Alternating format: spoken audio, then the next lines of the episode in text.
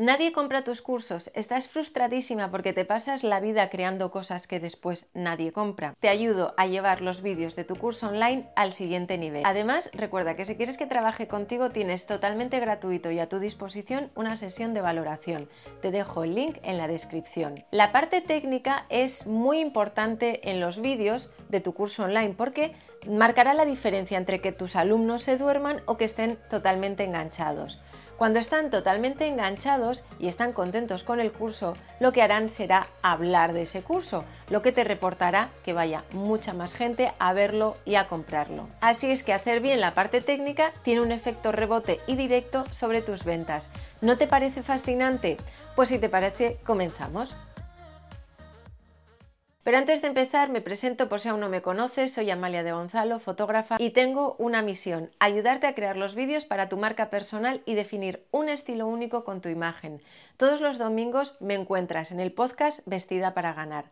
Hazme feliz y suscríbete al canal. Para crear vídeos que sean técnicamente interesantes, vamos a tener en cuenta estas cuatro partes. El tiempo, el encuadre, la estructura del vídeo y la postproducción. Definir el tiempo es lo más importante. Cuando defines cuánto dura cada uno de tus vídeos, esto te ayuda a determinar el guion y a crear todos los textos. Mi recomendación es que para tu curso online siempre trates de hacer vídeos cortos para mantener continuamente la atención de tus alumnos sobre la formación que están haciendo. Si creas vídeos largos probablemente acaben más cansados y les cueste más meterse a hacer el curso. Recuerda, quieres alumnos contentos y contenidos cortos y con información importante hacen que tus alumnos se enganchen. Tener un mal encuadre despista a las personas de tu vídeo y resta enganche. Por eso es importante que antes de ponerte a grabar chequees muy bien cómo va a ser el encuadre y qué elementos va a tener siempre en cada uno de los vídeos de tu curso online,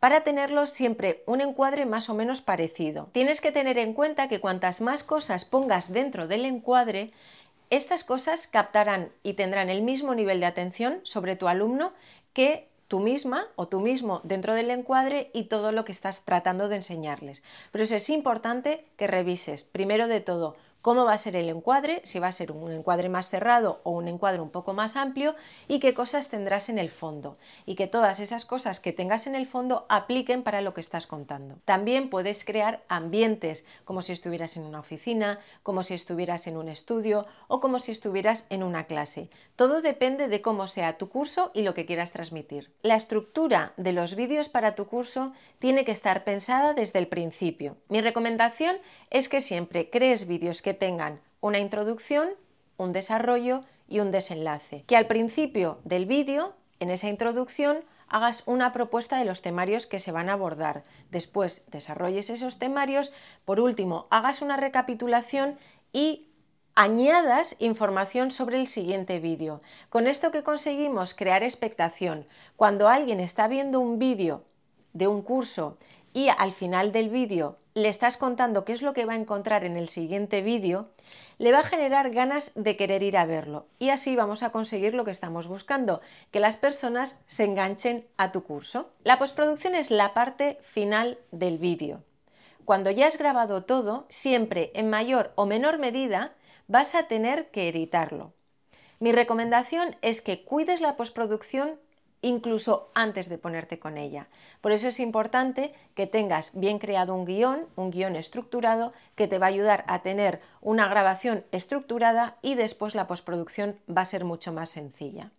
Algunas de las recomendaciones que te doy para que tengas una postproducción sencilla es que borres todas aquellas tomas malas durante la grabación y que trates de hacer tomas que sean lo más cortas posibles o con los menos fallos posibles si durante la grabación estás hablando y continuamente te equivocas y dices, bueno, ya lo arreglaré después en postproducción, te vas a tirar horas editando, cortando y pegando ese vídeo para que quede bien.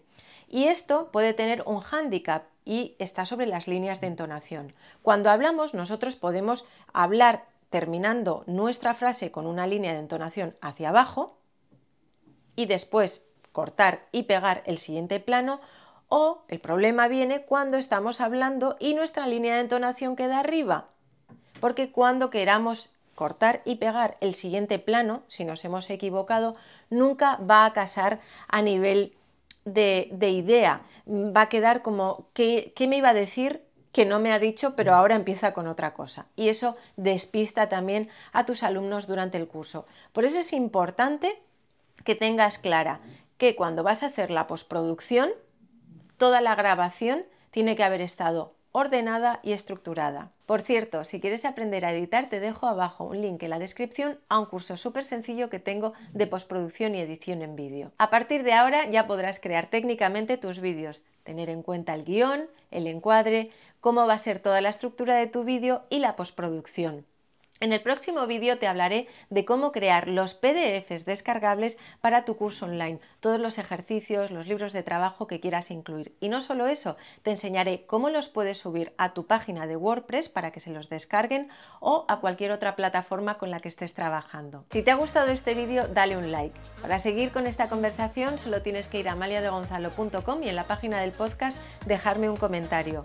Gracias por llegar hasta aquí y recuerda que cuando tú cambias todo cambia veo en el siguiente vídeo.